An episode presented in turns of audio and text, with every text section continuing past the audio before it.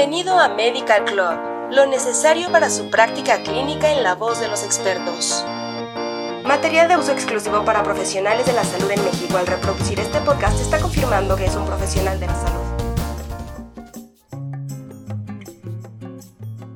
Hola, bienvenida y bienvenido a Medical Club. En este capítulo hablaremos sobre el trastorno por déficit de atención con hiperactividad en el adulto. Esperamos que este contenido sea interesante y útil para ti. El trastorno por déficit de atención con hiperactividad o TDAH es un desorden del neurodesarrollo que inicia en la primera infancia en el que se presentan anomalías cerebrales documentadas y síntomas asociados predominantes que afectan varios aspectos de las actividades diarias durante la vida. El TDAH está asociado con déficits cognitivos y funcionales relacionados a su vez con anomalías difusas en el cerebro. La circunvolución del cíngulo anterior y la corteza prefrontal dorso-lateral son pequeñas en las personas que padecen este trastorno. Se cree que estos cambios explican los déficits en el comportamiento dirigido a objetivos. Los síntomas, por lo general, comienzan a una edad temprana e incluyen falta de atención, falta de concentración, desorganización, dificultad para completar tareas, olvido y pérdida de cosas. En la edad adulta, por el contrario, los síntomas del TDAH pueden presentarse de manera diferente que en edades más jóvenes, ya que la impulsividad, la hiperactividad y la falta de atención generalmente se expresan de maneras más sutiles y diversas. Los pacientes pueden quejarse de inquietud interior, locuacidad e intranquilidad excesiva en situaciones en las que se espera que uno se quede quieto, como en reuniones o conferencias. La impulsividad puede expresarse como impaciencia, actuar sin pensar, incapacidad para realizar un trabajo o mantener relaciones personales, o cualquier tipo de comportamiento de búsqueda de atención. Los síntomas centrales del TDAH pueden tener graves consecuencias sociales y dar lugar al desarrollo de grandes deficiencias psicosociales en varios ámbitos de la vida. Por ejemplo, los adultos jóvenes diagnosticados con TDAH tienen menor probabilidad de matricularse en la universidad. Entre los estudiantes universitarios, aproximadamente el 25% de las personas con discapacidades son diagnosticadas con este trastorno.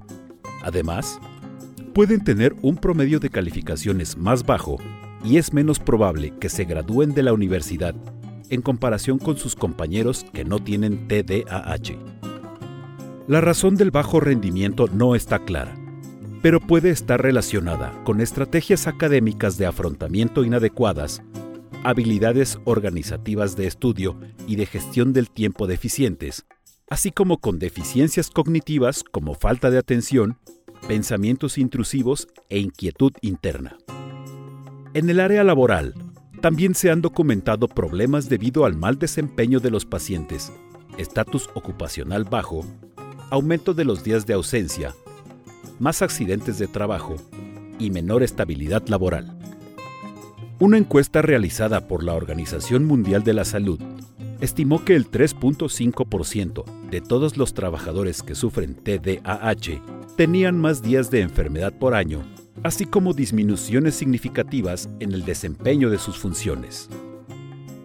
El TDAH se caracteriza por la presencia de diversas comorbilidades psiquiátricas, como el trastorno de conducta, el trastorno del espectro autista, trastornos del estado de ánimo y trastornos de ansiedad, los cuales se consideran los más prevalentes a lo largo de la vida. Los adultos con TDAH poseen una peor calidad de vida con un mayor nivel de deterioro funcional, además de ser propensos a relaciones inestables y con frecuencia presentan síntomas de depresión y ansiedad. También informan más trastornos del sueño, como somnolencia excesiva grave o disminución del sueño. Todos estos síntomas, si no se tratan y no se reconocen, podrían aumentar el riesgo de un trastorno de ansiedad comórbido relacionado con la sintomatología del TDAH. Es importante tomar en cuenta que los sustratos neurobiológicos que median los síntomas del TDAH comparten puntos en común con algunos trastornos comórbidos. La evidencia sugiere que el TDAH y los trastornos de ansiedad son afecciones separadas vinculadas por alteraciones complejas de la compuerta dopaminérgica a nivel del cuerpo estriado ventral y del núcleo accumbens, influenciadas por el hipocampo y la amígdala. La comorbilidad entre el TDAH y los trastornos de ansiedad puede cambiar sustancialmente la presentación, el pronóstico y el manejo del TDAH, por lo que el abordaje de estos pacientes se considera un desafío para los médicos. Así cerramos el tema de trastorno por déficit de atención e hiperactividad en el adulto. Muchas gracias por escucharnos. Hasta pronto y no olvides suscribirte a nuestro canal. Esto fue Medical Club